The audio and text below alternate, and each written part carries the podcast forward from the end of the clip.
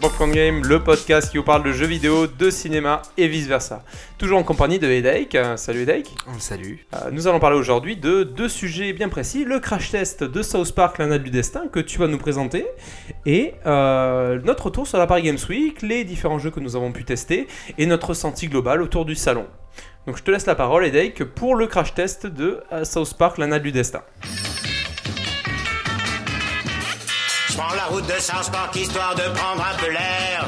Des visages amicaux, des gens gentils bien comme il Je faut. prends la route de Park et j'oublie toutes mes galères. Y a de la place pour se garer, tout le monde vous dit bonne C'est parti pour le crash test de South Park l'anal du destin, The Fractured But Old en, version originale. Donc à savoir que c'est la suite de euh, le bâton de la vérité, The Stick of Truth, euh, qui était lui développé par euh, Obsidian Studio, je reviendrai plus tard sur ce studio, et du coup édité par Ubisoft. On vous épargne un peu la jeunesse qui a été déjà douloureuse pour ce premier épisode. Pour ce deuxième épisode, South Park, l'anal du destin, on se retrouve donc avec une production 100% euh, Ubisoft, c'est-à-dire production et, euh, édition, pardon. Donc un studio de Montréal. Donc un épisode qui a connu plus de des galères euh, à être repoussé pendant un an voire deux ans. Euh, donc il a été euh, long à accoucher et on passera euh, contrairement au test écrit euh, qu'on- qu'on- a pu euh, sortir cette semaine. Euh, je voulais revenir euh, très rapidement sur euh, la VF, tu vois, la- l'affaire de la VF, parce que la VF a beaucoup fait couler d'encre. C'est-à-dire que le premier épisode ne proposait pas de voix doublée en français. C'était de la VO sous-titrée français, avec les voix de Trey, de Trey Parker et Matt Stone. Et ce deuxième épisode avait fait une communication assez longue auprès des fans pour dire qu'ils auraient les voix originales françaises tant aimées par les fans, quoi. Et au final, à quelques mois de la sortie, on les a pas eu, on n'a pas le détail vraiment de ce qui s'est passé, mais euh, la finalité pour les joueurs est qu'on n'a pas, on a une VF, mais pas avec les voix officielles. Et ce qui fait que euh, je suis pas revenu sur ça sur le test, mais les voix françaises sont, voilà, quand on connaît la série depuis euh, depuis limite une 15 ans et qu'on a les voix françaises notamment de Christophe Lemoine, si je me trompe pas, qui fait Cartman, euh, c'est pas possible en fait d'écouter ces voix. Il y a des voix qui essayent de reprendre les, les, les, les intonations des, des personnages dans la, dans la Oh, VF en, plutôt- en série. Ça peut passer par moment. Non, je- faut- il y, y a une dissonance. Il y a une Moi, moi, dissonance vraiment qui. jeu comme toi, j'ai fait que le début, mais mais ça passait. Et surtout que, bon, je veux pas m'étaler dessus, mais pour moi, euh, Drostan le sait très bien, je suis très, euh, euh, très VO. euh, je, les V- il y a peu de VF que je porte dans mon cœur, et dans les, dans, par contre, dans les séries animées, euh, les VF qui sont pour moi meilleurs que les VO sont euh, notamment euh, Simpson ou, euh, bon, si on parle de série-série, Malcolm. Mais dans le cas de South Park, il y, a- y un gros. euh, Archer, c'est pas meilleur, c'est bien. Pour moi. Archer, c'est la VF est très bien, mais pas, elle est pas, elle est à la limite Mm. égal avec la, la, la VF. Mais dans le cas de, ça, je suis perdu. Dans le cas de South Park, vraiment la C'est VF, le crash test de South Park. la VF. ouais, mais là, une petite introduction sur euh, South Park qui me tient à cœur. Mais euh, dans le cas de, pour te rappeler le- de quoi tu parlais. Ouais, mais non, mais la VF, non, mais ça a fait beaucoup couler beaucoup d'angles, donc je pense que c'était important tu parlais de de la. VF aussi, je crois. Ouais, la VF, mais euh, seulement les voix euh, doublées. Tout ça pour dire que le doublage est pas, quand on est fan, on n'y arrive pas, malgré euh, toute la, bonne implication des acteurs qui sont derrière. Donc c'est vraiment dommage. D'autant plus que c'est, on pourrait tacler Ubisoft parce que ils ont fait leur com autour et forcément, bah, les joueurs étant au courant de ça, la déception était au rendez-vous. Donc on va essayer de faire un test complémentaire à l'oral de ce qu'on a pu faire à l'écrit. Donc à savoir, en point positif, c'est une suite assez cohérente euh, ce qui nous est présenté avec le bâton de la vérité, à savoir que dans l'intrigue, on, se, on redémarre là où on s'était arrêté avec le bâton de la vérité, donc c'est juste reprendre la, tout, tout l'univers de South Park et, euh, et euh, Cartman qui vient foutre le bordel pour changer de thématique, à savoir qu'on part d'une d'une inspiration héroïque fantasy à la, à la Seigneur des Anneaux vers euh, les super-héros et donc du coup toute la critique euh, tournée autour de euh, DC Universe versus euh, Marvel Universe, donc les super-héros. Euh, on a plein de références euh, à ce niveau-là. En termes de système de jeu, de gameplay, on retrouve le même système de combat, euh, donc au tour par tour, euh, type RPG avec quelques, quelques QTE pour appuyer ses, ses- pouvoirs. Donc un, système de combat un peu plus poussé et plus dynamique, euh, notamment par euh, l'intronisation d'un d'un système de damier quoi, pour, euh, pour les, les zones d'effet des pouvoirs ou autres. Et, euh, et plus dynamique aussi parce que les combats sont, euh, scénarisés en fait. Il y, a- une mise en scène dans ces combats, il y a, des éléments spectateurs et ça c'est vraiment euh, très très sympathique. Ça fait partie des, très bons points de, cet épisode, voire l'un des meilleurs points. En plus des dialogues qui sont très très bons en combat. Donc du coup l'aspect tactical RPG qu'ils ont pu in- introniser est très sympa. Euh, sur du moins sur la première partie parce qu'après ça s'essouffle. Donc on comptera aussi qu'il y a un système de, de classes il y a 10 classes qu'on peut interchanger. Il y a du crafting. Donc le crafting euh, voilà c'est le nouveau truc euh, à la mode qu'on met un peu partout au début on est agréablement surpris de découvrir toutes ces features mais on se rend compte que sur la durée ça n'a pas vraiment d'impact quoi le, le crafting ça fait ça fait chier au bout d'un moment de ramasser plein de trucs en fait on s'en on s'en on s'en occupe pas euh, donc il y a le système des artefacts qui sont des, des, des, des- bonus de, de pouvoir. Ça, à la limite, vaut mieux un peu plus jouer, jouer là-dessus en fonction des combats et des, des faiblesses des ennemis.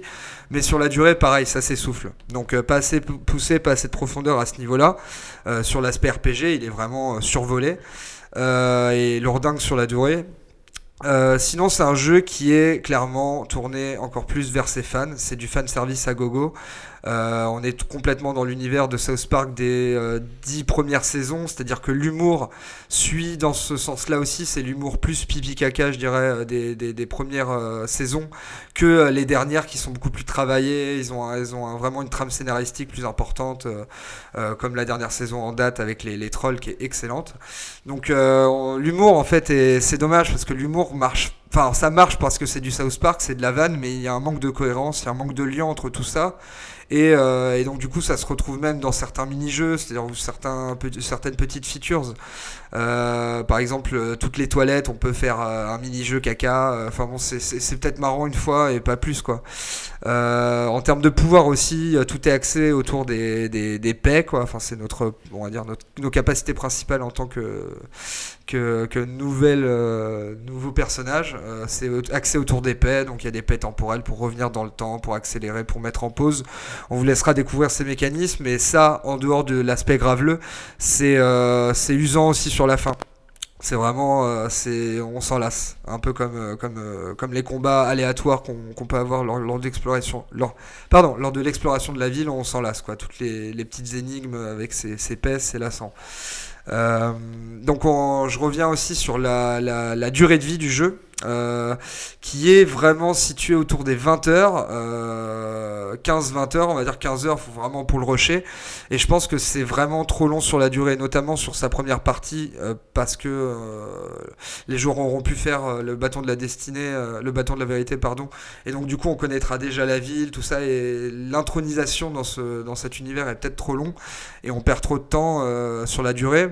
Il y a beaucoup d'intrigues qui sont développées, et donc du coup beaucoup de personnages qui sont introduits, mais peut-être pas assez travaillés. Avec ce South Park, l'anal du destin, on est vraiment en face d'un épisode qui est, euh, qui une sorte de best-of de, de, plein de saisons de South Park, donc euh, gavé de clins d'œil qui sont très très plaisants. hein. Je vais pas vous spoiler, euh, je vais pas vous spoiler autant dans mon test euh, ici qu'à l'écrit. Et donc du coup c'est très agréable, mais mais il y a, y a vraiment un sentiment d'inachevé. Et quand on remet ça en perspective par rapport au premier épisode, le premier épisode était plus, mieux écrit sur sa globalité, c'est-à-dire que les, les critiques qu'il pouvait apporter, comme euh, peut le faire un épisode de South Park, étaient plus subtiles, plus profondes et moins euh, arrivant avec ses gros sabots comme ce, deuxième épisode où tout est très lourd, très graveleux. Voilà, avant on a compris que c'était l'humour pipi caca South Park, mais ça manque de vraiment de profondeur. Là où le premier épisode était beaucoup plus subtil et on se dit que peut-être que le studio Obsidian qui était derrière le premier épisode avait, euh, ils sont connus pour avoir des- une qualité d'écriture incroyable parce qu'on va juste faire un petit historique. Euh, c'est eux qui ont développé Star Wars euh, Knights of the Old Republic 2, euh, Pillars of Eternity, Tyranny plus récemment. C'est eux qui sont derrière l'écriture de Fallout New Vegas ou encore de Neverwinter Nights 2.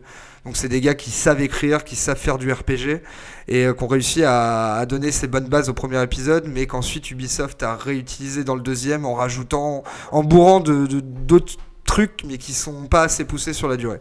Donc euh, peut-être qu'Obsidian euh, manquera euh, sur, sur ce point-là. Donc au final, on a vraiment un épisode de, South Park qui remplit le cahier des charges en fait de, la série avec son humour, ses personnages blindés de voilà vraiment un best-of, mais qui manque de qui manque de, subtilité. Et euh, bon, il y a eu les problèmes de communication, de, sortie, euh, la, version française. On pourra dire aussi une fausse difficulté. Enfin, en fait, c'est une difficulté qui est pas, elle est, elle est, croissante, mais on se rend compte qu'une fois qu'on a capté les petits, les petits mécanismes, les petits trucs à faire, la difficulté est pas au rendez-vous. On va pas recommencer plus de deux, trois fois un combat. Et il y a quand même des, boss qui sont vraiment pas très, pas terribles dans leur mécanique ou dans leur, euh, dans la manière de, les vaincre. Donc, la durée de vie trop longue aussi et euh, la critique des, médias euh, qui n'est enfin c'est-à-dire jeux vidéo cinéma ou autre qui est pas assez poussé pas assez bien fait donc on- en fait on a un épisode euh, de South Park qui s'adresse uniquement à ses fans je dirais comme le premier épisode même si le premier épisode de Bâton de la vérité bénéficiait d'une euh, bénéficiait d'une euh, d'une nouveauté c'était vraiment le South Park euh, une nouvelle formule de South Park et là on bah voilà on est vraiment sur l'épisode ultime en termes de clin d'œil pour les pour les fans mais adressé uniquement pour les fans. Donc tous ceux qui de trop quoi. Pas de trop, mais euh, c'est vraiment euh, si tu es fan de, de South Park et que tu veux euh, replonger dans cet univers, dans un univers un peu interactif à travers le jeu vidéo. fan ou ultra fan parce qu'il y a deux différents. Je dirais plutôt ultra fan. ultra Franchement, fan carrément. je dirais ultra fan parce que le, le fan, Un groupie quoi. Les groupies du jeu. un groupie, ouais, le fan qui va reconnaître tous les tous les clins d'œil. Euh, je vais pas, là, je vais pas faire de spoil, mais il y a, y a plein de clins d'œil, voire des trucs un peu poussés, c'est-à-dire qu'ils vont euh, qu'ils vont chercher dans la mythologie South Park, euh, Ouais, tu qui vont as pas parler. C'est pas trop un spoil, mais euh, Timmy en professeur Xavier par exemple. Ah non, ça c'est pas un spoil, parce que ça, ça fait partie des, euh, on va dire des, des trucs Ouais. euh, que qu'on voit dans la promo du des jeu. clins d'œil, quoi. Oui, c'est pas mal. ça. Bah ça c'est des clins d'œil à euh, au côté super-héros qu'ils abordent dans, dans, dans cet épisode ou même euh, dans la mythologie euh, le Coon, c'est tout l'aspect super-héros dans South Park. Mais euh, mais non, t'as des trucs enfin des personnages qui vont euh, qui vont venir euh, le fil d'une mission qui sont très sympathiques mais on en veut plus.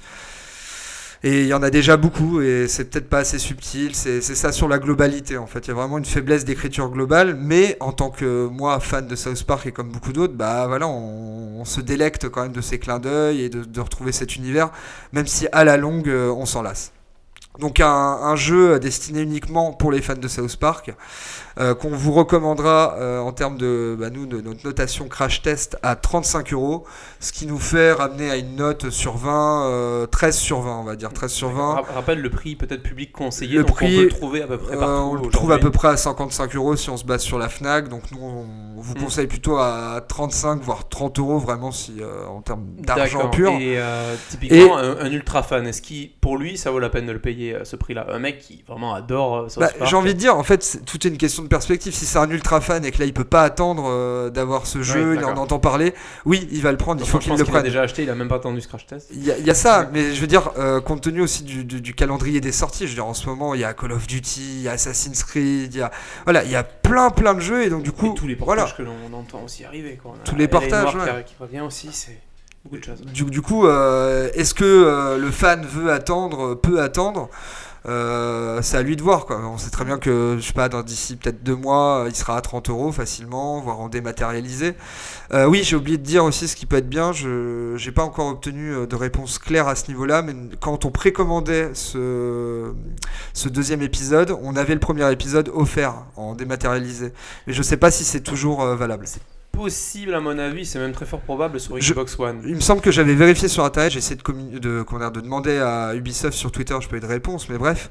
Mais sur internet, il me semblait avoir vu que c'était grosso modo dans la limite des stocks disponibles. Donc je pense que quand t'achetais une, pour les versions physiques, quand t'achetais une version physique, je pense que dedans il y a un leaflet, un, comment t'appelles ça, un flyer, un flyer Ouais. avec un code.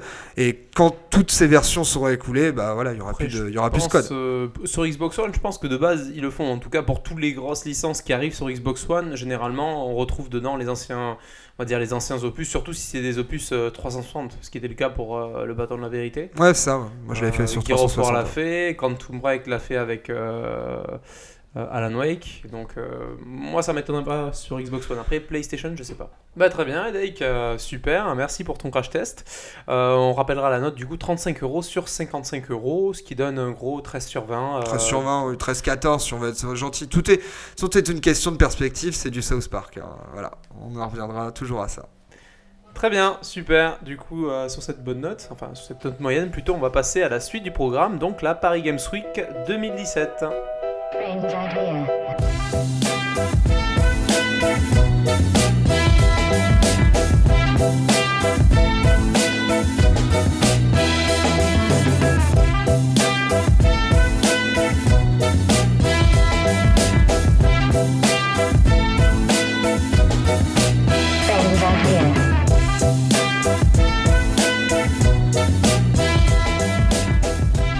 Paris Games Week 2017 avait lieu euh, donc il y a quelques jours. À Paris, À la non, Paris, comme le son nom l'indique, je crois. hein. Du premier. Quoique c'est c'est peut-être quand tu viens de la province, c'est peut-être un peu bizarre. Tu dis tu vas à Porte de Versailles, mais c'est à Paris. Paris Games Week. Aïe aïe aïe.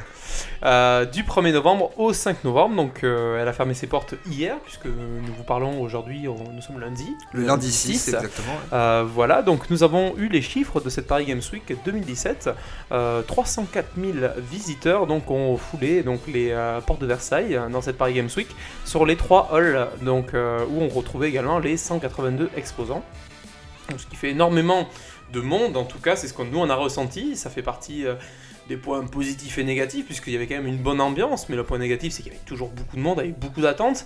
Euh, alors, dans leur communiqué, ils disent que c'est à peu près similaire à l'année dernière, sauf que c'est pas tout à fait juste. Ça stagne, voire ça baisse un petit peu. En 2016, on avait pu voir 310 000 personnes, et en 2015, 307 000. Donc on était sur une, vraiment une, pente ascendante, et là on est en train de stagner, voire descendre. Alors, c'est plus ou moins euh, vrai dans le sens où euh, cette année ils ont innové. Ils ont innové, on vous en parlera parce qu'il y a beaucoup de monde, il y a beaucoup de queues, euh, il y a beaucoup d'attentes pour tester sur les différents stands. Ils ont mis en place leur, une opération qu'ils appellent en dehors des murs en fait. C'est hors des murs exactement, ça s'appelle. Donc avec le, Paris Games Week symphonique qui est un concert qui avait lieu le, soir de l'ouverture, donc le 1er novembre euh, au Grand Rex. Donc on pouvait avoir vraiment euh, 60 musiciens pendant deux heures qui nous faisaient les plus grandes musiques de jeux vidéo. Il y avait plein d'autres événements qui étaient disséminés donc euh, euh, un petit peu partout dans Paris qui permettaient aux passionnés de jeux vidéo qui venaient notamment de province parce que c'est beaucoup de provinciaux qui viennent à la Paris Games Week de pouvoir profiter de pouvoir vraiment euh, vivre leur passion on va dire tous ces jours sans pour autant être compressé. Est-ce qu'on va vous le dire? Vraiment on est compressé. Certains jours c'était très dur de circuler dans cette Paris Games Week porte de Versailles. Pour citer un autre un autre lieu, on va dire, de, de cette opération hors les murs, on avait euh, l'Indicate Europe, donc qui est un festival de, de jeux indépendants qui avait lieu le 30 et 31 octobre, qui était juste avant du coup cette Paris Games Week au Conservatoire national des arts et métiers de Paris. Donc vraiment cette semaine, euh, ils ont fait le maximum pour essayer de, dégonfler euh, le le monde présent euh, durant cette semaine du jeu vidéo parisienne qui euh, vraiment euh, gagne en importance. Déjà, on, on peut partir déjà sur la, la conférence qui a commencé le, la veille, non, le lundi 30 octobre exactement, Edek Oui, elle avait commencé vers, euh, je crois, 16h, si, si je me trompe pas. Donc, on va, si vous voulez, bien, revenir vaguement sur les, bah, toutes les annonces que, mine de rien, euh, PlayStation avait un peu communiqué en teasing, en disant qu'ils allaient euh, montrer des, nouvelles licences, tout ça. Dans les faits, on a vraiment eu une conférence très, très sympathique, vraiment que du trailer, que de, que de l'annonce, pas de, pas de grande phase avec des, chiffres et compagnie. Euh, donc, on a eu euh, notamment. euh, Onrush par exemple, qui est un jeu de course qui est fait par des anciens, je crois, de Motorstorm. Donc euh, bon, on attend peut-être un nouveau Motorstorm-like, ce qui peut être bien pour ceux qui veulent de la course arcade spectaculaire. On a eu euh, Tennis World Tour, qui est un, qui est un jeu aussi, euh, je crois, développé par les anciens de Top Spin. de Top Spin ouais, qui est excellent. Et donc du coup ça fait je crois quand même un petit temps qu'on n'a pas eu de jeu de tennis comme ça qui a fait, qui a fait date donc euh, il y, a, il y a un truc à faire quoi aussi sur le jeu de tennis. période et c'est tombé vite à plat avec la fin de la génération de la France. Ouais il n'y a pas eu ce redémarrage euh, de, de- des licences de tennis donc euh, c'est toujours agréable un bon jeu de tennis donc euh, à suivre. On a eu deux suites de jeux indés qui ont bien marché et que j'ai bien aimé moi personnellement. C'est Spelunky 2 et Guacamelee 2 qui ont, qui ont été, euh, qui ont été annoncés. Donc euh, je vous conseille vraiment Guacamelee 2 si vous voulez vraiment un jeu de plateforme euh, 1 parce que le 2 n'est pas encore sorti. Si vous voulez vraiment un jeu de plateforme très sympathique Guacamelee donc on a eu aussi euh, Bon, les gros, hein, on va parler de, de Ouais. Last of Us euh, 2. Donc Bon, avec ça, ça- ça a clôturé. enfin, pas une vidéo gameplay, une vidéo. Euh, C'est- notre alors, vidéo, autre trailer. c'est une vidéo Bon, c'est une vidéo, je pense, faite avec le moteur du jeu, Oui. mais euh, forcément, vu qu'il n'y a rien à calculer euh, d'autre que le, que le rendu moteur, c'était magnifique. Mais connaissant euh, Naughty Dog, on sait que c'est pas du bullshit. Donc, du coup, euh, bah, du Last of Us 2 qui euh, envoie du pâté, on se retrouve pas euh, avec euh, Joel et Ellie. Donc, on se rend compte qu'il y aura peut-être dans cet épisode un, euh, une trame scénaristique avec d'autres personnages que ceux qu'on connaît déjà. Et aussi, un, comment dire, euh, ce trailer a fait couler beaucoup d'encre aussi parce qu'il. Parce qu'il est très sombre, très noir et très violent, très euh, gore même. Il y en a qui détournent le regard face à ce trailer. hein. Il y en a beaucoup. En fait, il est, euh, Si, si. J'ai vu pire en fait. Non mais il y a- non, on a toujours, il y a toujours pire, mais euh, il y a beaucoup de gens quand même sur internet qui ont reproché limite que ce soit trop gore. Mais il me semble que j'avais vu ça que lors du l'annonce, les, les, les- les- comment dire, la com avant que Last of Us sorte. Pareil, quand on le connaissait pas trop, bah, il y a eu ces- ce genre de trailer aussi très sombre et très noir. Mm. Donc du coup, euh, bon, euh, C'est est-ce du que ça, Last of Us, c'est c'est du Last of euh, Us, c'est voilà. viscéral. Euh, Walking Dead, c'est c'est aussi assez violent. Et, Bah, euh, justement, on a beaucoup, euh, Comme le Walking Dead par excellence ouais, en ouais. console. Donc, On a Au beaucoup rapproché ce trailer de Last of Us 2 à du Walking Dead. hein. Donc forcément, hein, le post-apocalyptique, les humains qui se défoncent euh, sans foi ni loi. euh. Donc à voir, on n'en sait pas beaucoup plus, mais on sait que voilà, euh, Naughty Dog, c'est euh, l'art de la mise en scène, le graphisme, l'écriture. Donc à voir, hein, manette en main. Euh, on a eu aussi bon, du Monster Hunter World 2, du, euh, on a eu euh, un long trailer de Shadow of the Colossus, donc la version remasterisée, remasterisée magnifique, tout ça. Et ce qui est marrant, c'est qu'on peut faire le, point, le pont avec vraiment la Paris Games Week 2017 parce que ce jeu était jouable sur les bandes de Sony. Discret Et, aussi. Discret, nous on a discret, pas- ouais, fallait vraiment faire attention. mais le stand Sony, en fait, étant très grand, euh, fallait vraiment euh, faire toutes les petites allées. Et du coup, euh, au détour de ces petites allées, il y avait euh, Ouais, des c'est de Shadow of the tu vois Colossus. qu'un Destiny 2 qui est déjà sorti avait droit à un énorme stand euh, avec des animations genre un petit peu hologramme à l'extérieur alors que Last Ouais, Guardian était vraiment paumé, planqué derrière. c'est parce que Destiny 2, il y a beaucoup plus de thunes qui est, fait, qui est mis euh, sur la table par Activision. Donc, euh, enfin voilà. hein. Shadow of the Colossus, c'est. Enfin, on entend beaucoup parler parce que Internet, mais parce qu'il y a une bonne base de fans de- des productions de la Team Ico. Mais après, en termes de vente, euh, enfin, pour Sony, c'est un jeu euh, vitrine, quoi. C'est euh, c'est des productions vitrines, quoi. C'est leur côté arty. Mais en termes de vente, c'est pas ouf. Donc, quel est l'intérêt de le mettre en avant sur la Paris Games Week, là, qui est, qui est grand public et Mmh. qui est très FIFA, Call of, Star Wars, avec des grosses Putain, J'ai licences jamais compris les mecs qui faisaient la queue pour jouer. mais FIFA, oui, par non, mais voilà, mais on voit ce genre d'aberration à Paris Games Week parce que je sais pas, c'est grand public, c'est voilà, c'est comme ça. une démo jouable qui est disponible au bout moment, enfin c'est bizarre. Ouais, je suis d'accord, mais bon, c'est comme ça. Et Shadow of the Colossus était, euh, était jouable et euh, bon, bah, on y a un peu joué. Donc, en fait, il est vraiment très très beau. euh, Peut-être pas autant que les trailers qu'on a pu voir, mais il est très très beau, très, toujours aussi poétique, tout ça. Mais on regrettera peut-être la même maniabili- maniabilité d'époque et des problèmes de caméra actuellement. Donc, à suivre. On espère qu'il sera encore plus Mm. optimal lors de sa sortie le 7 février 2018. Donc on a eu aussi euh, un nouveau trailer de God of War, du trailer gameplay, qui se rapproche de ce qu'on avait déjà vu. hein. C'est du trailer où on voit Kratos et son fils euh, un peu dans cette phase d'apprentissage et qui défonce du, du monstre. Euh, Enfin moi je, je l'attends beaucoup, mais bon là on n'a rien de neuf quoi. C'est ça envoie du bois, mais on en veut plus quand Et même. on a le fameux euh, PS Now qui est sorti, qui a été annoncé, qui est sorti direct aussi. Ça c'est euh, c'est ça aime beaucoup en fait de, de la part de Sony qui a annoncé euh, directement vraiment son, son nouveau service et qui le propose euh, aujourd'hui aux joueurs. Donc nous on a pu le tester, on a essayé de le tester en fait à la Paris Games Week et c'était pas très concluant. Non, bah faute à. Bon, on a discuté un peu avec un.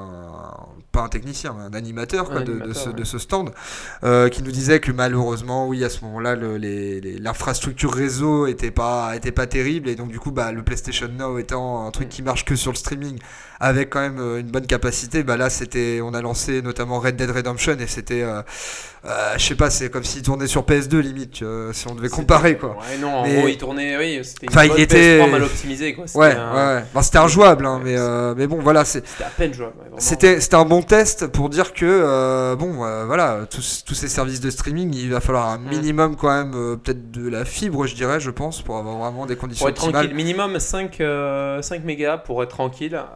Alors après, Ouais 5 mais après je pense que ça dépend des jeux parce que t'as des Oui. des jeux qui vont te demander une hyper réactivité jeux de combat euh, des hein. pros des pros à la frame à la moindre frame c'est important pour eux donc là Alors comme, comme je, je dis, c'est en fait c'est au minimum et c'est aussi sous condition que le réseau soit dégagé, qu'on ne soit pas ah, c'est forcément- optimal ouais, enfin, dans les il conditions y a plein de optimales. ouais. voilà, il y a plein de conditions qui mettent là, c'est-à-dire que si vous avez une connexion ADSL de 5 mégas ou 8 mégas et qu'à côté de ça vous avez euh, tout- toute la maison qui est connectée à votre réseau, que vous êtes en plus en Wi-Fi, euh, vous pouvez déjà oublier de jouer au, euh, PS Now dans des bonnes conditions.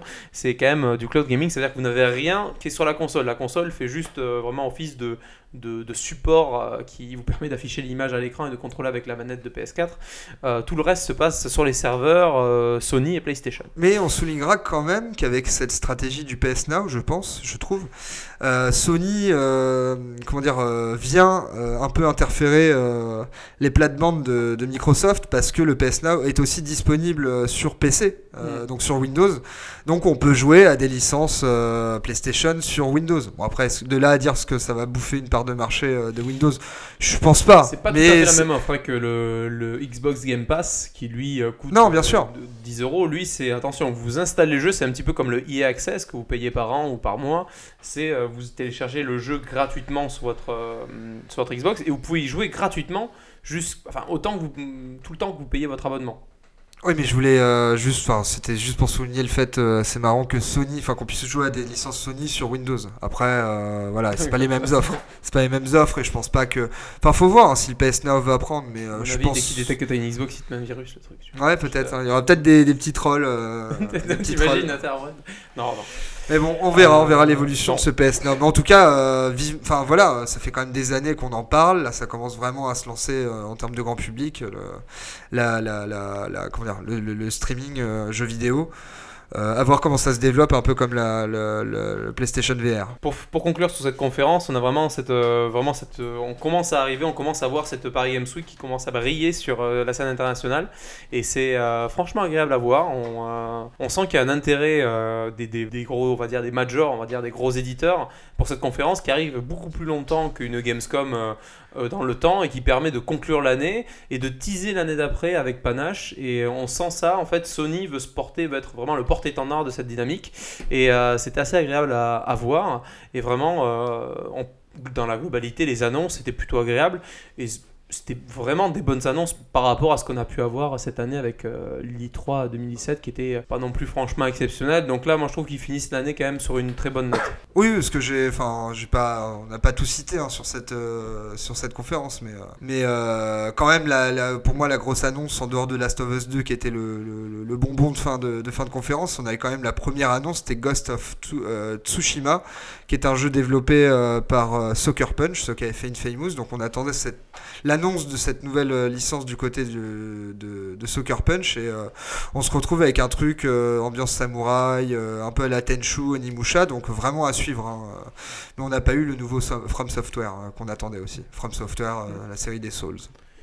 Très bien, Euh, on va avancer donc sur les différents jeux qu'on a pu tester. Euh, on va repasser dessus plus ou moins rapidement parce qu'on vous a quand même déjà fait quelques petits articles que vous pouvez retrouver sur popcornienne.fr. Euh, Accompagné de leurs vidéos, hein, quand on a pu oui, faire euh, nos impressions vidéos, vidéo. ouais. hein. Quelques petites vidéos gameplay où on joue plus ou moins bien, n'est-ce pas, Edaik Euh, euh, je vois pas de quoi vous parlez. Voilà, euh, ben, Disons qu'on se précipite euh, dans certaines conditions. Voilà. Euh, donc, euh, ben, je vais commencer rapidement par la Nintendo Switch euh, avec Doom et Skyrim qui étaient jouables. Alors, ce qui était marrant, c'est c'est que le, le pôle où on pouvait jouer à ces deux jeux était vraiment euh, exclu. C'était le vilain petit canard du stand de Nintendo. On avait le stand Nintendo où on peut retrouver des jeux qui sont Peggy euh, 3, Ouais, 7, c'est ça. 12. hein. euh, C'est euh, enfant. Voilà, enfant. euh, et on avait à côté vraiment le stand. La chambre des ados. pour C'est les ça. ados. pour les ados qui ont la Nintendo Switch, où on pouvait retrouver Doom et Skyrim qui tournaient sur, sur deux Nintendo Switch. Donc on pouvait jouer à Doom avec une manette pro, donc qui est assez agréable. D'ailleurs le jeu était très agréable, plus agréable en manette avec la manette pro. Bah, d'ailleurs- logique, hein. de toute façon, tout- dès, dès qu'on veut un gameplay un peu exigeant sur Switch, il faut Ouais. passer à la pro parce que Ouais, euh, là, c'est on clair, est limité quoi. Mais avec Doom, c'est encore plus clair, puisque vraiment, on a pu tester les deux, et euh, lorsqu'on repasse sur la version portable, qui plus est, on est vraiment sur... euh, on arrive vraiment beaucoup moins à se mouvoir dans le niveau, à, à faire, du, à faire du kill, tout simplement. À préciser, oui, que du coup, euh, durant la Paris Games Week, là, dans ce- cette petite euh, salle, on va dire, euh, c'était euh, les jeux n'étaient jouables que sur le, la, la Nintendo Switch, enfin la, con- le- la console et son écran, pas sur un écran télé euh, Oui. en plus quoi. Mais ça Donc n'empêche c'est- pas que c'était- impressionnant. Moi, Oui, voilà, ça permet d'avoir les vraies conditions euh, portables, voilà, de, de la Switch sur Doom et euh, Skyrim quoi. Sans rentrer voilà, dans les détails, euh, globalement, euh, très très bonne impression. Donc les jeux vont arriver respectivement le 10 novembre pour Doom et le 17 pour Skyrim. voilà. Donc vraiment les jeux sont bien finis, bien peaufinés, donc bien Bah, c'est des bons, moi je dirais franchement c'est des bons portages, vraiment. C'est-à-dire que c'est bien, euh, comment dire, c'est bien optimisé, mais pas assez. euh, Enfin, dans le cas de Doom, je me demande euh, si ça va suivre en termes de vente, parce que je sais pas si ça va vraiment prendre sur Switch. Skyrim, on a déjà vu que ça se vendait, les remastered et tout ça. Par contre, Skyrim, je pense que ça puisse se vendre, mais euh, j'ai regretté qu'il n'y ait pas d'interface. L'interface n'est pas du tout retravaillée de Skyrim. Mm. Euh, et il n'y a pas de, il y a aucune fonctionnalité euh, tactile euh, propre à la Switch. C'est ce que j'allais dire. Merci Ah, de bah, piquer ce que je vais dire. Merci Alec, tu es en train de voler mes notes. Euh, Non, donc, je vole ton euh, savoir. Voilà. Voilà. Donc globalement, un, rendu vraiment très propre de Doom et Skyrim, hein, comme tu comme as pu le souligner. Euh, on a vraiment une fluidité sur les deux appareils, enfin sur les deux jeux, pardon. Côté maniabilité, côté gameplay, vraiment, on est au poil aussi. On a un mapping vraiment des, des touches, on exploite vraiment à 100% les deux Joy-Con. Autant même sur la manette euh, Switch Pro pour, euh, Doom, hein, vraiment on est très à l'aise dessus, on sent vraiment pas le, fait qu'on est sur portable et c'est ça qui est vraiment impressionnant. Euh, ce qui est impressionnant également, c'est qu'on sent pas qu'on est sur un écran euh, 720p à 30 images par seconde, notamment pour Doom, où la fluidité est, est vraiment maître sur ce jeu. Donc vraiment vraiment un très bon, euh, un très bon rendu. Il, nous tarde vraiment de pouvoir tester, de pouvoir mettre la main sur ces jeux pour, euh, pour vous donner un vrai bilan, un vrai rendu. Et on restera aussi sur, euh, sur cette note que tu as amenée, Dake, sur le, le fait que vraiment, le- on a quand même des petites limites, on a des, petits, euh, on a des petites remarques sur, euh, le gameplay, notamment sur Skyrim, qui aurait pu, on va dire, qui aurait dû, euh, surtout que là, ça va être la version qui va être commercialisée, qui aurait dû exploiter ce, ce côté tactile, notamment dans les menus, qui sont quand même des menus vraiment assez... vraiment assez fournis, assez riches, euh, et ça aurait été beaucoup plus euh, intéressant pour, de la part de Nintendo vraiment de pousser ce côté tactile qui est pas assez mis en avant. On a pu également le relever euh, dans notre sur notre, dans notre test de FIFA 18 où il y a certains endroits dans le jeu où l'on doit taper, on va dire son nom ou nommer son joueur, etc.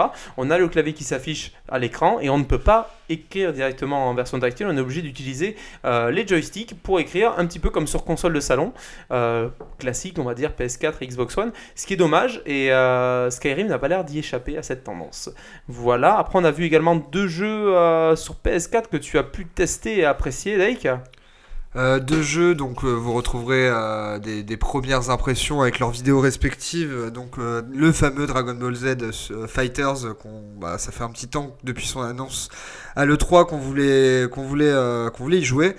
Euh, on n'avait pas pu faire les phases de bêta euh, fermées et donc du coup là on a pu faire euh, quelques petits combats. Bon bah c'est dur de se faire un véritable avis en quelques combats mais bon voilà c'est un jeu magnifique, euh, la 2D est impeccable, euh, on sent vraiment que c'est un jeu accessible mais euh, mais compliqué à enfin dire profond à prendre en main pour avoir un très bon niveau.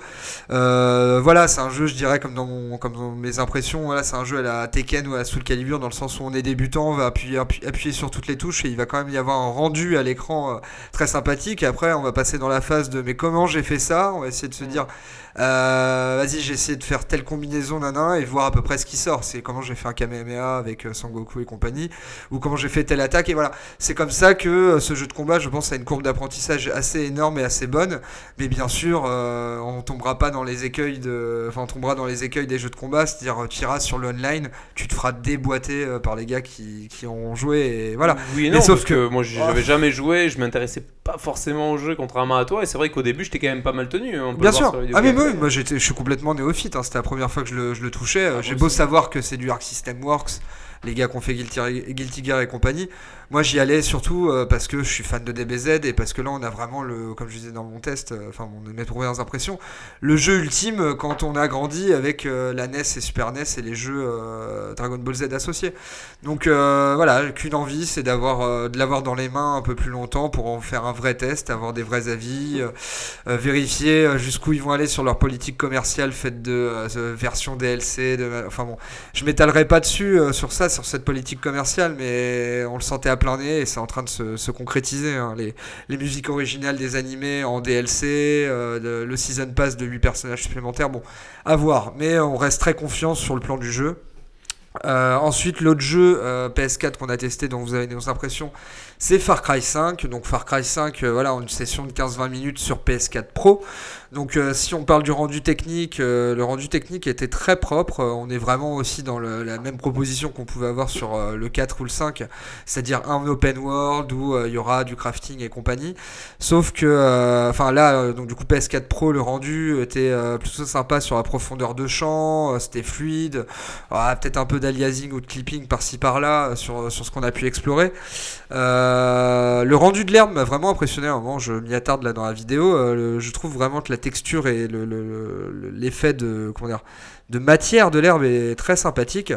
Euh, après, c'est un jeu donc voilà qui a l'aspect multijoueur allait d'être plus poussé, c'est-à-dire avec vraiment en coop avec son Ils avaient déjà commencé un petit peu sur les anciens. Ouais, mais de toute façon, ils poussent. enfin, Ubisoft a ce- délire de, je pense, à chaque euh, génération un peu de jeux, de d'uniformiser ses jeux. C'est-à-dire que les jeux d'avant, bah, c'était vraiment ce côté où on devait monter en haut d'une tour, synchroniser, voir ce qui se passait, euh, enfin les activités qui nous étaient proposées, les missions annexes ou autres.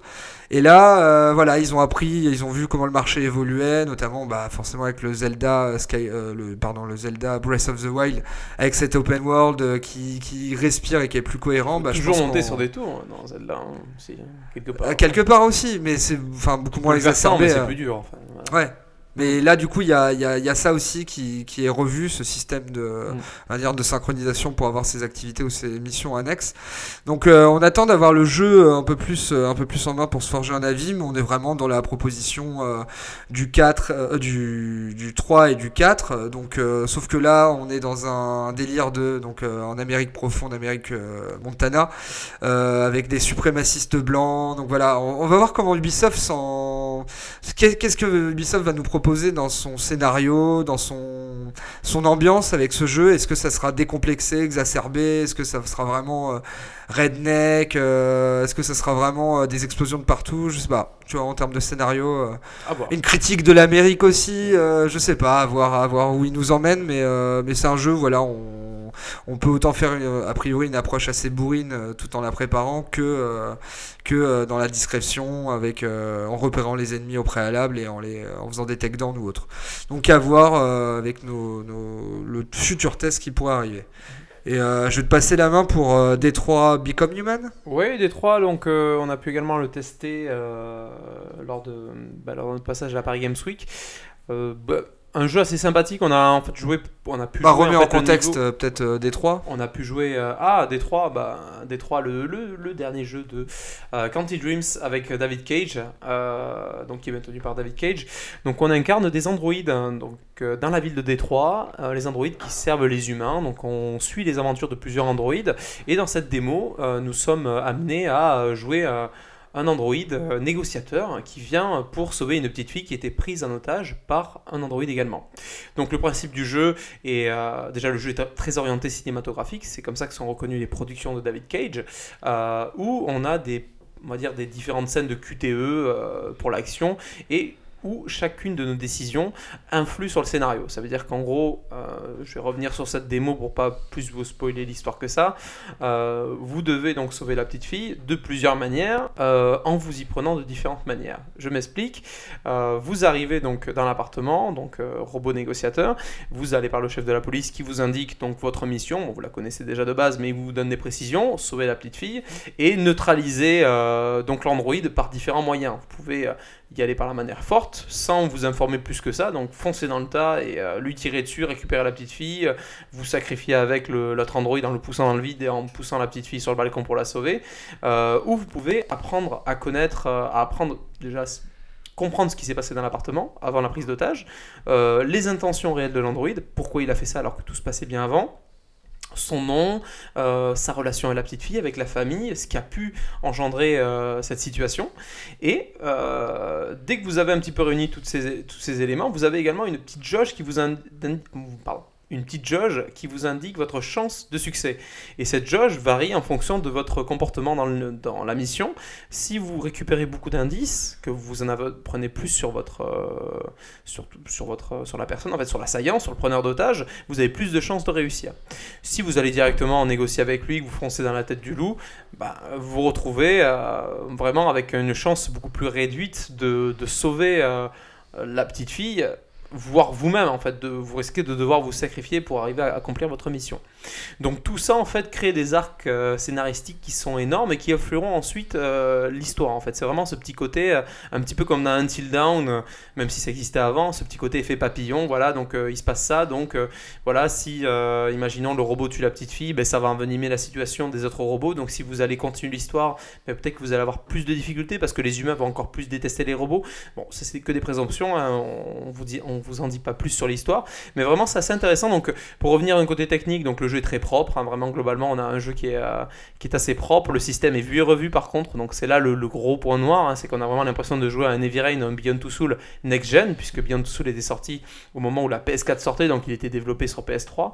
Euh, donc globalement on est, euh, on est sur un, un jeu qui promet, mais on attend vraiment des surprises niveau gameplay. Sinon, on se retrouve vraiment sur un classique de David Cage, euh, un film euh, interactif. Voilà.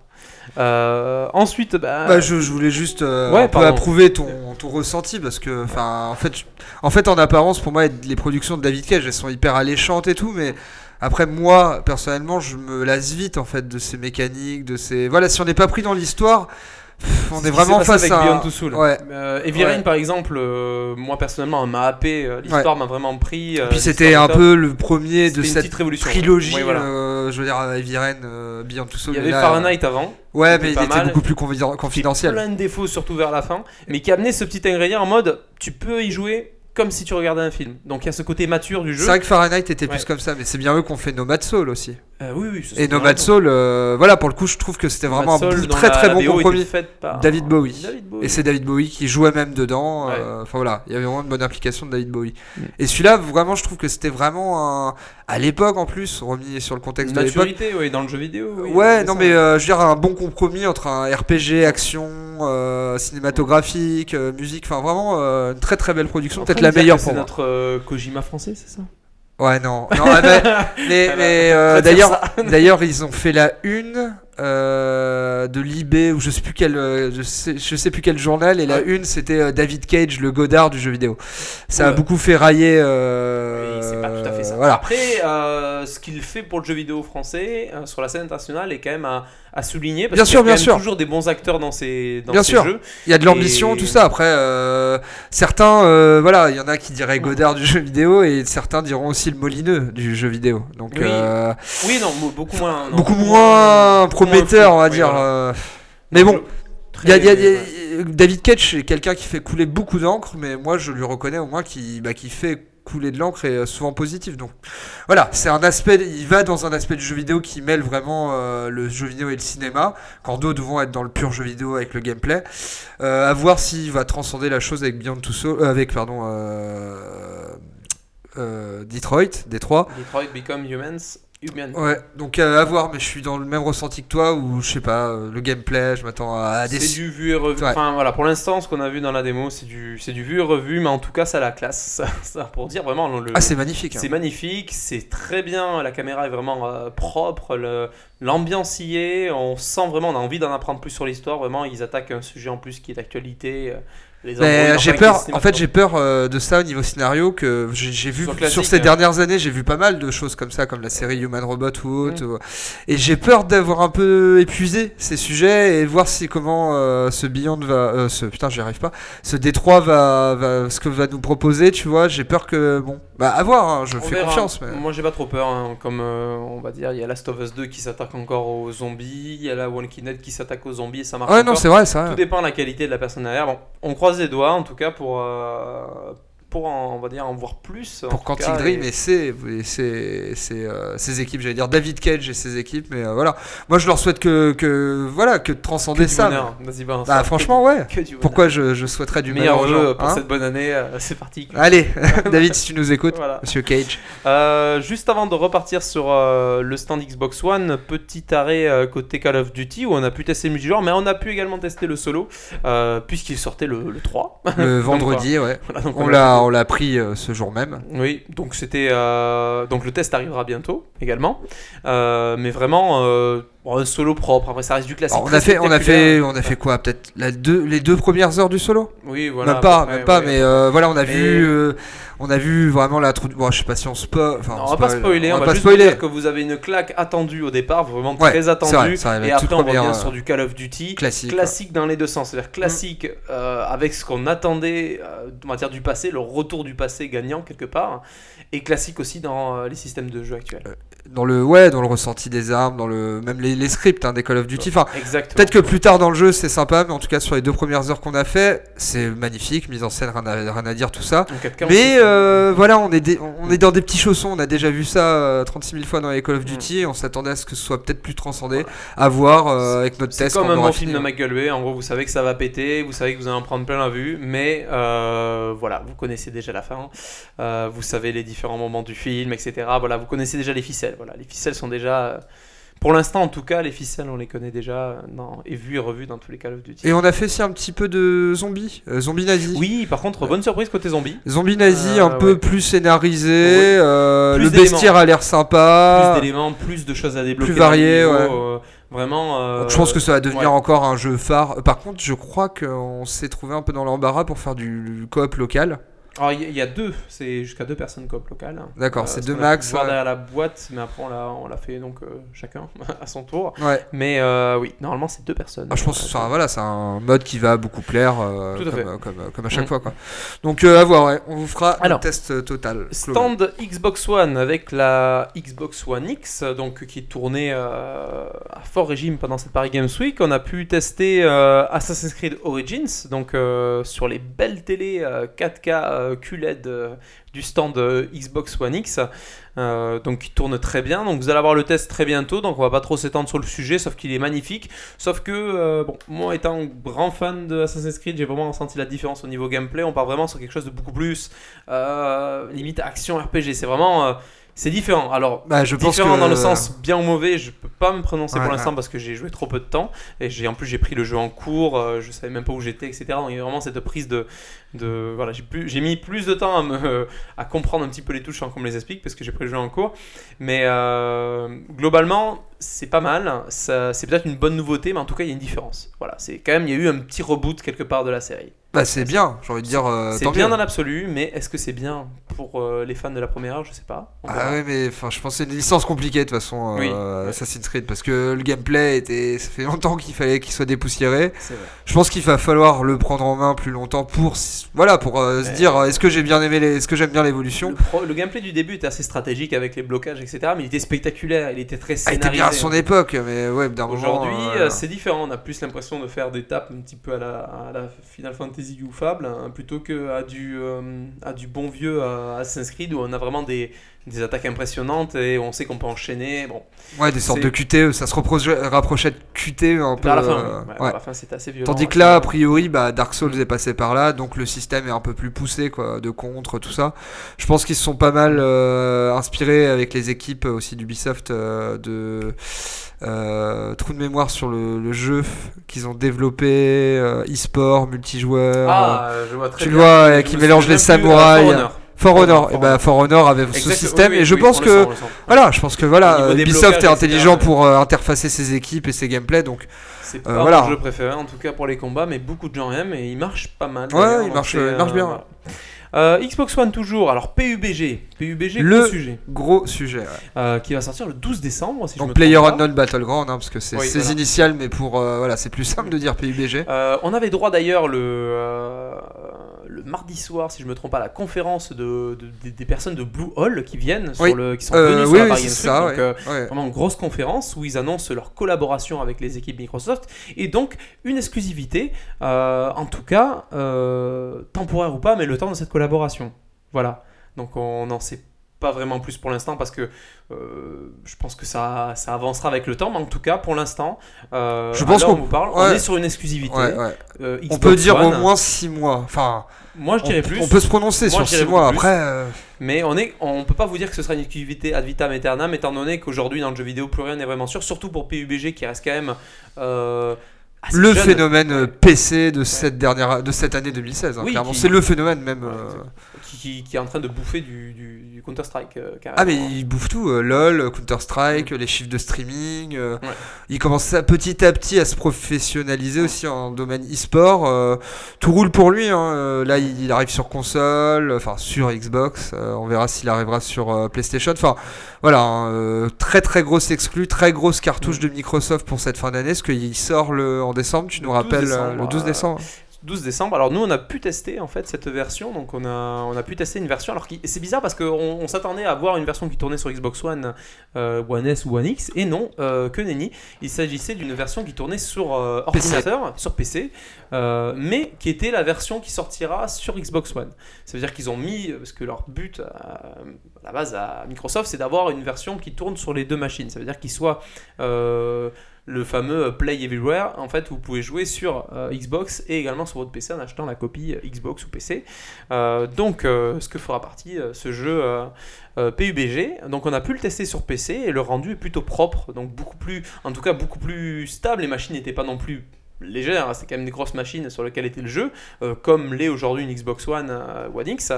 Euh, donc le jeu tournait très bien et avec la man- manette en main c'était plutôt agréable et toujours aussi rigide hein, qu'on peut le trouver sur PC, mais globalement c'était assez, fun d'y jouer, en tout cas aussi fun que sur PC. Donc on attend encore d'en voir plus. Peut-être qu'on vous fera un crash test, on ne sait pas si vraiment c'est des jeux qu'on peut tester aujourd'hui en tout cas, puisque vraiment vu le prix et vu le... D'ailleurs, au niveau prix, il me semble qu'on est sur un On prix est- plutôt doux. Oui, on Non, est sur du 30, 35 euros si je ne me 35, trompe pas, ouais. 30-35. On est globalement sur des prix. euh, voilà, c'est du jeu qui se développe beaucoup. hein, vraiment, les équipes euh, Microsoft qui. euh, qui assistent Blue Hole en tout cas dans, cette, dans ce portage euh, ont pas mal fait de taf et on l'a ressenti nous quand on y a joué. Donc on va conclure ce podcast en partant sur notre ressenti final général autour du, de ce salon euh, Headache. Donc euh, vraiment euh, bah, bah, toujours autant de monde, hein. vraiment euh, énormément de monde. Ce, ce côté vraiment on peut pas bouger. Nous on a fait Bah. aussi le, le vendredi et samedi euh, du coup en journée. C'était assez dur. Ouais, bah il y a, il y a beaucoup de monde, mais après je trouve que ça reste. euh, Enfin, on peut parcourir quand même les, les, les allées de la Paris Games Week, ça va. Par contre, euh, bon, voilà, samedi, dès que- hein. samedi matin c'était assez Ouais, dur. Samedi ouais. midi aussi. euh. Non, c'est c'est compliqué. Après, t'as des zones où tu peux un peu plus respirer, on va dire. Mais le problème, c'est bon, c'est le même constat sur tous les, les salons grand public de jeux vidéo, bon, euh, surtout Paris Games Week ou Gamescom. C'est la taille des, des, des, des queues, quoi. Enfin, des, Mm. files d'attente. hein, genre, faut prendre son queues, patience. Des très hein. très grandes queues, des, des, des queues énormes qu'on a pu voir. Euh, notamment, euh, j'en ai pris une en photo et j'étais même surpris de, de- de la taille de cette queue. Trois heures d'attente sur, euh, sur Netflix. Euh, Netflix, alors qu'était une, une opération de communication en partenariat avec PlayStation, PSVR, où on pouvait voir du coup du Stranger Things en, euh, en VR en fait. Euh, Oui, je crois voilà. que c'était un- une expérience grosso modo de 2-3 minutes où Ah, peu on voyait je le. crois que c'était cinq je crois que c'est quand 3 minutes. Trois 3, minutes ouais, 3 Ouais, euh, grosso modo. Bon. Où on voyait le. En réalité virtuelle, le Upside Down World, enfin le, le monde à l'envers. C'est pour ceux qui connaissent la série. Et, Puis de euh, manière générale, la com de Stranger Things, en tout cas sur Paris. Est très très agressive. Euh, Netflix a mis le paquet pour Stranger Things saison 2. Ah mais énorme, surtout à la Games Week, vraiment c'était Ouais, le- la chose bien avant. Et donc on a pu voir vraiment des queues allant jusqu'à 3 heures pour ce stand-là, donc pour juste quelques minutes. Euh, des queues de 2 heures pour tester du Far Cry, de 3 heures pour tester du PUBG. Euh, vraiment des, des personnes, et la plupart d'ailleurs, on en parlait avec euh, l'équipe euh, Xbox qui nous disait, il était, il était quoi Il était 16 heures, il nous disait mais ça nous fait mal au cœur ces personnes-là qui font la queue ouais, aujourd'hui. Enfin, maintenant, jouer, à 16 quoi. heures, ils ne pourront pas jouer au jeu en fait. C'est-à-dire, puisque il y a l'attente, il y a, pas assez de postes disponibles. Alors, qu'est-ce qu'ils font? On a posé la question à plusieurs stands. Qu'est-ce qu'ils font pour remédier à ça? Donc, euh, tout d'abord, ils ont commencé à mettre en place un petit système de fast pass. Je sais pas s'il existait l'année dernière sur Xbox. Je ne crois, enfin, je m'en souviens pas de l'année dernière. On peut scanner euh, et aller sur Messenger pour obtenir un fast pass et du coup passer plus rapidement après un petit jeu. Ce qui est pas mal. Euh, on a un autre système chez Sony avec le système des abonnés. Euh, si Les, on est abonné, abonnés on a un- Plus, ouais. On a un petit passage plus rapide, mais bon, euh, si des gens s'abonnent, bon, on a, moins de, on a quand même autant de monde. Euh, et on a surtout le, le classique, euh, on file des, euh, Des goodies. des goodies. ouais. À la fin le de la maximum session, de goodies, vraiment pour, pour calmer les ardeurs des, des joueurs ou vraiment pas. Par pitié, certains restaient assis, les pauvres, pendant deux Après, heures. euh, il y a des entre guillemets des comportements qu'on comprend toujours pas. On en parlait un peu en off. C'est les gens qui font la queue, disons deux heures pour un jeu qui est déjà sorti, quoi. Genre euh, Assassin's Creed ou Call of Duty, quoi. Des jeux. Enfin, Call of Duty, peut-être que ça pouvait se défendre euh, parce qu'il sortait le, le- le vendredi, mais je veux dire. Quel est ton intérêt de faire euh, deux heures de queue pour jouer 10 minutes de multi, euh, un jeu qui est sorti le jour même? Enfin, après les gens font ce Il qu'ils veulent. aussi hein, de la queue pour du FIFA. Du FIFA, genre euh, FIFA. Je sais pas, c'est voilà, les gens veulent rejouer à ce qu'ils connaissent déjà. Destiny 2. On voit Destiny, Destiny 2, 2, ouais. Après, il y avait de la. Non, vraiment, on a vu des. C'est vrai que c'est assez dur, mais même la queue pour jouer à, du... à des jeux mais sortis depuis un petit moment, même sur, sur Nintendo Switch, on avait vraiment de. De le- il y a ce côté, on va dire, où euh, les gens ont. En plus, ils ont payé euh, 19 euros, en fait. Ouais, ouais. Donc, le, le prix est à 19 euros. Euh, Il y a ce côté attente, et euh, donc, euh, les, les éditeurs ont, sont- ont fini par vraiment bombarder les, les, euh, le public de goodies pour que vraiment euh, calmer ce côté un petit peu déceptif. Parce que si on fait le, le cumul de tout, combien de jeux on peut tester par jour? Je crois qu'on avait fait le calcul. Franchement, rapidement. On euh, a cinq 4 maximum, max, quatre, cinq, ouais, ouais. enfin sur des sans gros jeux, quoi. manger, sans aller aux toilettes, Ouais. euh, en se relayant. Sans prendre de euh, pause, euh, enfin que en faisant des queues, tout ça. Donc ouais, c'est compliqué. Hein. Faut, faut voilà, faut savoir dans quoi dans quoi on met les pieds. Euh, mais bon après voilà c'est varié je veux dire avec tous les tous les halls euh, voilà t'as le hall e-sport t'as le hall J'ai eu euh, beaucoup de mal à circuler dans le Holy Sport. ouais, ouais, le- très très très demandé enfin très prisé quoi. énormément euh, de, de marques qui sont présentes cette année. Vraiment, on sent que vraiment c'est ça explose d'année en année. On a- on n'arrête pas de le dire. hein, L'e-sport ne, ne cesse de grandir. Euh, voilà, donc euh, Après, globalement, après ouais. si je voulais souligner que j'avais cette impression, euh, les stands, voilà, les stands éditeurs, hein, type PlayStation, Ubisoft ou autres, étaient plus ouverts, je trouve, que les années précédentes. Il euh, c'était moins euh, enclavé, on avait moins cette impression d'être euh, enfermé, et il y avait peut-être plus de, de jeux éditeurs, éditeurs tiers, pardon, euh, au sein de ces, de ces, euh, de ces stands éditeurs, et donc du coup, euh, je trouvais que c'était plutôt agréable, à vrai dire, ce, ce- c'était plus ouvert, cette formule plus ouverte et plus variée. Très ouvert, ouais, tu, tu as raison. C'est vrai qu'on peut le voir sur le stand euh, autant Sony que euh, Xbox, voire Nintendo qui s'étendait. C'était un stand qui s'étendait où on pouvait entrer euh, vraiment de tous les côtés. Euh, non, globalement, euh, c'était plus, on va dire, parce qu'on avait vu certains stands vraiment très fermés. où On avait qu'une entrée, ça faisait vraiment blocos. Bon, on a toujours ce cas-là avec bah, Call of Duty ou d'autres stands un petit peu du même type, mais. globalement, l'ensemble des, gros éditeurs aujourd'hui bah, se sont un petit peu plus ouverts. Bah, ça permet aussi de calmer les frustrations des joueurs qui ne voient pas le jeu tourner. Parfois, tu veux juste voir comment le jeu marche. Tu vois un joueur qui est en face de toi qui joue, tu peux même le- à la sortie, tu l'attends, tu lui tu piques ses affaires, tu le tapes, non, tu lui poses des questions sur le jeu. Euh, et euh, ça te permet aussi, voilà, si t'as- c'est la fin de la journée, tu n'as pas eu le temps de tester, euh, d'un petit peu de, d'éviter ces déceptions. Mais euh, cette année encore, euh, les éditeurs, on a pu en parler à pas mal de, de, de cette fréquentation, ils sont toujours bluffés par le monde de le nombre de gens qui attendent. Et euh, ça les ça les gêne autant que, que, le, que le public quelque part parce que ils peuvent pas faire beaucoup plus. ils peuvent pas faire voilà. beaucoup plus. Et du coup il y a vraiment cette recherche de solutions. Et sinon il y a les goodies. Donc il y a vraiment ce bombardement de goodies. Vous testez Far Cry 5 vous recevez un petit drapeau. Vous testez du Mario Odyssey vous recevez un petit chapeau Capi Euh, vraiment donc c'est euh, c'est plutôt propre. Après euh, voilà donc vous êtes prévenu quand vous allez à Paris Games Week vous passez plus de temps à attendre qu'à jouer. C'est comme ça c'est Bah, faut, être- le faut mieux être prévenu quoi. Mais je pense que je pense beaucoup aux, aux parents qui accompagnent leurs enfants et qui doivent se taper une journée, une bien. journée dans ce brouhaha parce qu'il faut dire que si on est on vient fatigué, euh, on en prend plein la gueule, hein, plein les oreilles. euh, voilà, c'est faut, faut être au courant. hein, c'est assez violent.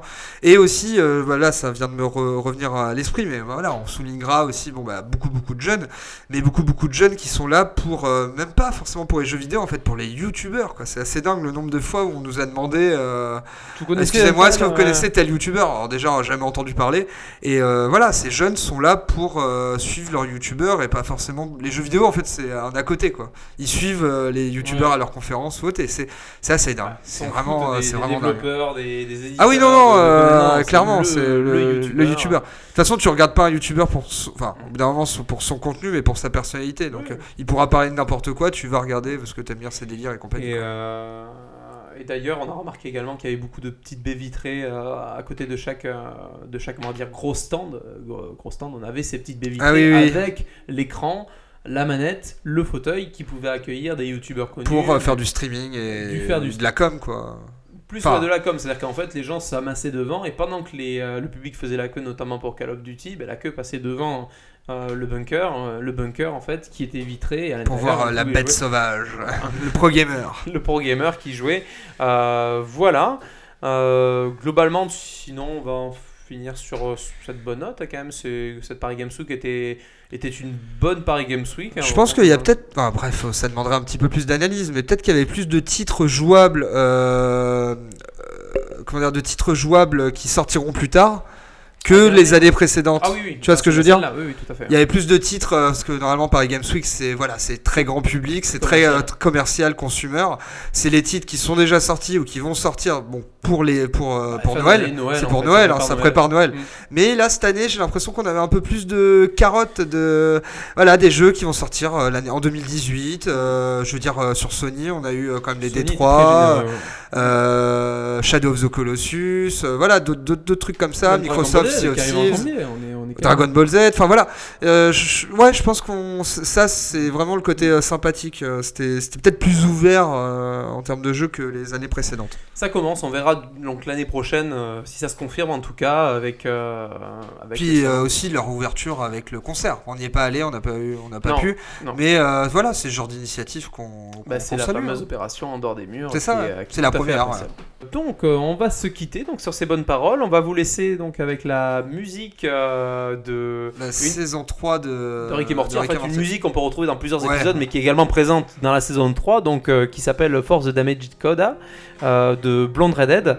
Euh, qui euh, voilà vous allez reconnaître en tout cas si vous avez regardé euh, Rick et Morty Ouais, bah, et donc du coup, qu'est-ce qu'on peut dire sur Rick and Morty Que c'est très bien, mangez-en, c'est un gros délire. c'est ça VO, VF, les deux sont, Ouais, sont moi, je- bonnes. Moi je préfère la VO, mais je sais que Drestan est plus VF, voilà, chacun son camp. Mais Ouais. mangez-en, c'est très bon. Et à la semaine prochaine à la prochaine merci À ciao ciao.